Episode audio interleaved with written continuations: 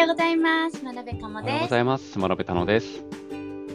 えーこの番組はですね、島の辺の2人組が気になるテック系のニュースをですね、毎朝少しずつお話ししていきたいなという番組でございます。はい、お気軽に聞いてください。だいたい15分ぐらいで、えーお話ししていきたいと思ってはい、よろしくお願います。します。お願いします。なんか今日は喉が痛い。まずですか？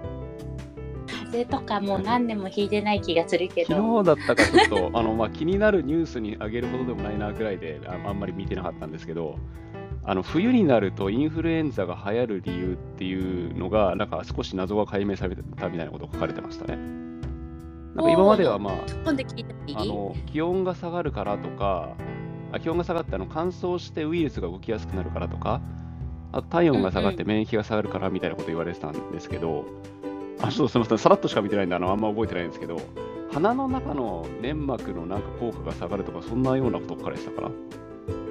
ょっと詳しく調べてみるへーと多分出てくると思います。なんかそれがい実は今まで明かされてなかったみたいですね。ちょっとそのリンクは後はい、でじゃちょっあ。と あの探してあの個別でお送りします。ね、はいいいですね。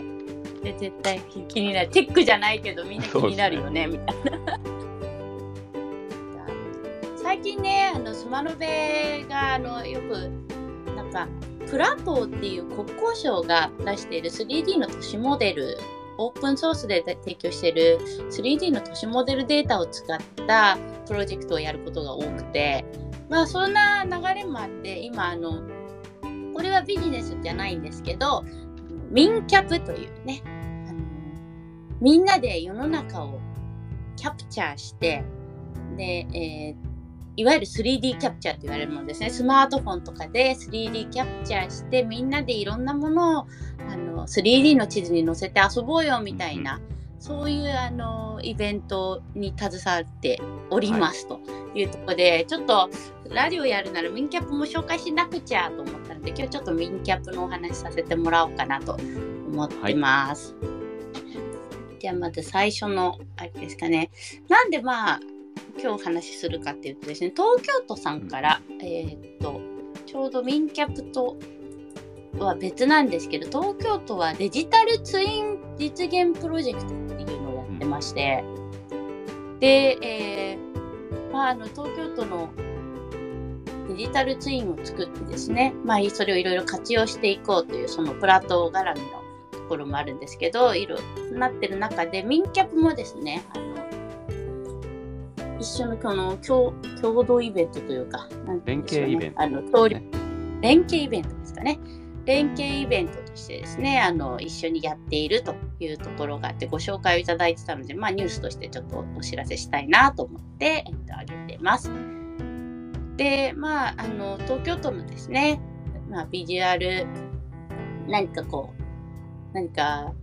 建物とか、まあ、現実何でもいいんですけど、あの風景とか、樹木とか、まあ、地上にあるもの全般何でもいい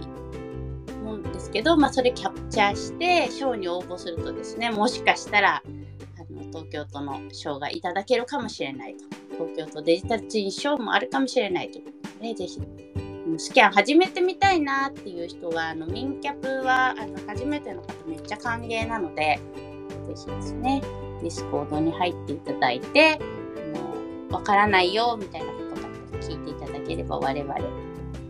手厚くサポートいたしますね。ももしよかったら参加してみてくださいデジタルツインのこの連携イベントのページに行くと、例えばこんなものみたいな感じで、えー地物っていうのかな？のリストが公開されてますね。そうですね、地物リストですと、今見ると、ランドマークとか街並みだと、まあ、機器とか、あとは自動販売機とかね、地下道とかも面白いですよね。そうですね、3D で撮る面白さって、やっぱり高さがあるもの？高低差があるものですね。だったりするもんね。ね公園で、えー街並み変わるもの。区画整理前、再開発前の街並み。これ変わっちゃって、もう残らないものをデータで残そうみたいな意図もあるんですかね。そうだね、昨日、あの去年の、実は民キャプ2年目なんですけど、去年の作品で、やっぱりあの取り壊されてる途中の昔暮らした子供の頃に住んでたアパートとかそういうのをあのエモい作品としてこう、うんキャプチャーしていただいた方とかもいるのでなんかこういう変わってしまって残しておきたいものっていうのを写真じゃなくてね新しくあの 3D というあの媒体で残すみたいなのもチャレンジしてもらうと面白いかなみたいなのは期待してますね。あと民着ちょっと関係ないですけどあの旅行とか出張とか行った時にホテルの部屋を撮影するの流行ってますよね。そうですね。あの宿泊の儀ですよね。宿泊の儀開開封の儀は知ってたけど 宿泊の儀っていうんですね。個人的な宿泊の儀と呼んでますね。あの、まあ、やっぱ泊まるホテル、ホテルって、ホテルの部屋って、まあ、あの、VIP ルームとかはともかくとして、結構ワンルームとかだと、もう、割とこうスキャンで手軽に収まる広さなんですよね。なのうんで、それを、まあ、あの、ホテルをチェックインして、まだ部屋が散らかる前の綺麗な状態をもうまるっと取っておくと、なんかすごい、あの、部屋が綺麗に残せて、なかなか面白いんですよね。実際のこう実寸で撮れるっていうのもすごくいいよね。うん後から見た時に広さが比べられるというか。そうですね。で、実寸データが残ってれば、後から例えばこう VR 的に中を見てみたりとか、まあ、AR としてその場に置いて中入ってみるみたいなこともできると思うんで、割とあの、用途が広がるというのもありますね。うんうん。ね。で一個あのホテルキャプテン宿泊の儀をやってて気づいたのはあのライダーという赤外線とか含めて使ってるので鏡苦手ですよね。そうですね。鏡はやっぱりあの、鏡として認識するというよりは、鏡ってやっぱり光を反射するんで、レーザーもそのまま反射しちゃうんですよね。なんで、うん鏡の奥にも同じ反転された空間が広がってるみたいな位置づけになっちゃうんですよね。だから現実よりすごい広くなって、うんうん。平米が広い鏡の世界があるみたいな。あれはあれで面白いですけどね。面白いですね。なんかいろんなものをスキャンするとですねスキャンに向いてるもの向いてないものとかですね、あとはあの撮り方なんていうのもなんか結構あのコツがあったりそうですね。足運びとかもありますよね。そうですねキャプチャーの足運びなんて言葉もあったりするので、ぜひね面白い世界なのでもしよかったら参加してどんなのが上がってるのかなって見るのも楽しいので「ミンキャプ」っていうハッシュタグで調べていただければ見れるかなと思うのでぜひ見てみてください。ね。じゃあ次のニュースいってみましょうか。これですね。どれ行きましょう？えー、と次は丸の内でロボットが日本初の、えーと単独ですかね、うんうんうん単独巡回販売カプセルトイやドリンクなどみたいな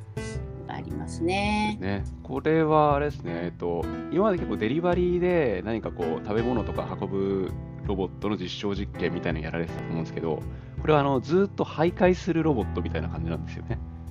エリア内を。うんうんで、徘徊してて、で、えーなんか食べ物、飲み物、食べ物はないか、飲み物とか欲しいなって人はそこで買うことができるというもので、今回は、えー、とドリンクもしくは、えーカプセルといわゆるガチャガチャ的なものですかね。が販売されるってことで、えーまあ、スマホリングが売られるってことですね、そこで。スマホリングが売られるんだ。でその辺のなんか売るものがちょっと面白いよねとそうですね。あの丸の内丸の内でえー行われるので、その丸の内に関連したデザインのスマホリングみたいですね。ああそうなんだ。これやっぱ面白いのがいやるやるやるやるというか実現するすると言いながらやっぱりこう何かあってはっていうところでね人がついてたりするのが今までだったけど、完全無人っていうそのがねね。すごいよね。で、あのまあ、エリアがある程度区切られているっていうのもあるので、多分あの大きい車が通るような通りっていうのは多分通らないルートなんじゃないかな、これ。移動エリアっていうのが一応出てますけど。そうですね限られてるうん丸の内通りを決まってあのほね12月に通るエリアと1月に通るエリアがだんだん拡大してってるそうですね。1月、1月からは、あれ？逆なのかな ?12 月は、1月からちょっと広がるってことなのか。あ左側そうですね。12月の部分も、あの含まれて、ルートが増えていくということですね。まあだから何を売ったらいいのかとか、どういうものをやるのがいいのかみたいなのは、これからまたそれは今度はコンテンツというか中身の,、うんうんあの実証実験というのはやっていくかもしれないですけど今のところですねまずロボットがちゃんと運用できるかっていうところで担当してるのがパナソニックさんがロボットの方を担当してるんですけど結構やっぱ走行してるだけでこう人目を引くから珍しいから買ってくれる人もいるんじゃないかそうみたいなですね。出ますね。これ前ですよね。ランチタイムにパン運んだりとかですね。結構フレキシブルにやれるといいですよね。いいですね。もしかしたらちっちゃいサイズだから、あの、ガチャガチャ積んでお子様を追っかけるとかできるとかなり。ショッピングモールとかであるといいかもしれないですね。こういうのも。あそうですね。きっと楽しいですよね。多分あのね、子供とかがいないから丸の内でやってて、あの想定ができるというか、人通りも少ない時に回してるみたいな感じなのかもしれないですけど、ね。だんだんこうね、ショッピングモールのカオスな状態にチャレンジしていけると面白いんじゃないかなと。今あのガストとかレストランであの料理を運んでくれるロボットっていうのがありますけどあれも割とこう人混み人混みってことでもないけどあの人が詰まってるところでも問題なく運用できてますもんね。そうですね。一昔前だったら考えられなかったです、ね。かなり近い距離まであのストーキングで真後ろでついたりしててもですねストップかからないで結構ギリギリのラインまでいけますもんね。うん。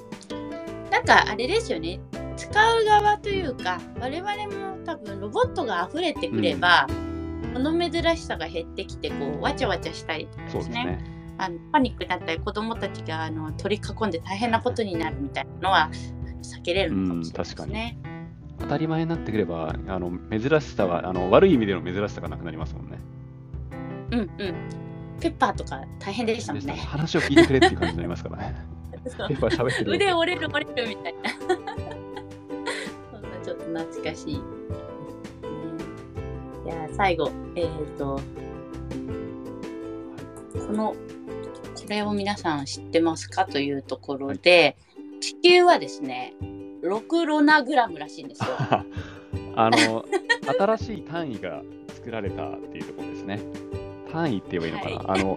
ミリ、キロ、メガとか、それであの上2つと下2つ新しい単位ができたっていうのが、11月でしたっけ？になんか発表されたみたいですよね。そうですね。なんか、ま国際単位で、あの、新窃盗語っていう、窃盗語っていうのが単位につくのが面白いですけど、あの、あまりにたくさんとか、あまりに小さいを、もう省略するために、あの、単位を窃盗語でつけたというところで、で一番今、えーすごいのが、10の30乗のクエタ。クエタっていうのがすごい高いらしいですね。うんクエタ。で、えっ、と、一番低いのが、これはまたあれなんですけど、10のマイナス30乗でクエスト。クエクトじゃなかったでしたっけ？クエクトか。クエス、クエクト。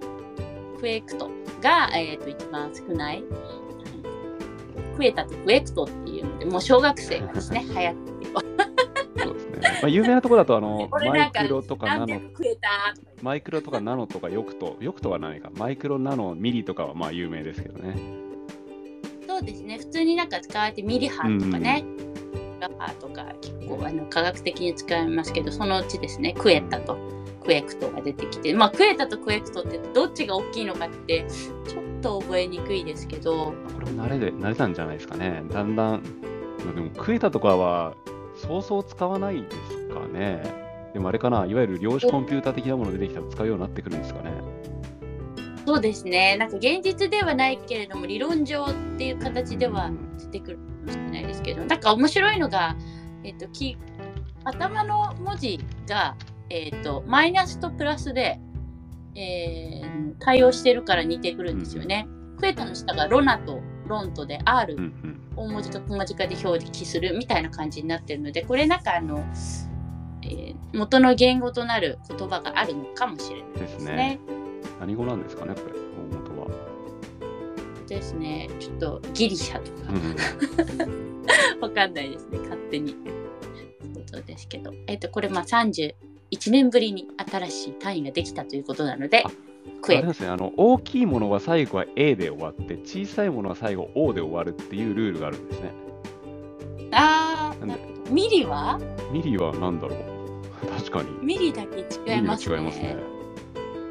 うミリとキロの。あとキロも違いますね。ミリとキロは別のルールで作っちゃったうん、かもしれないねで。すね。1960うん年うん、というところですね。へじゃあそんな感じでですかね。じゃあ今日は出てきましたので、この辺で終わりにしたいと思います。アイデアとテクノロジーで世の中にびっくー、りよ今日も一。日頑張っていきましょう。スマノベでした。バイバイ。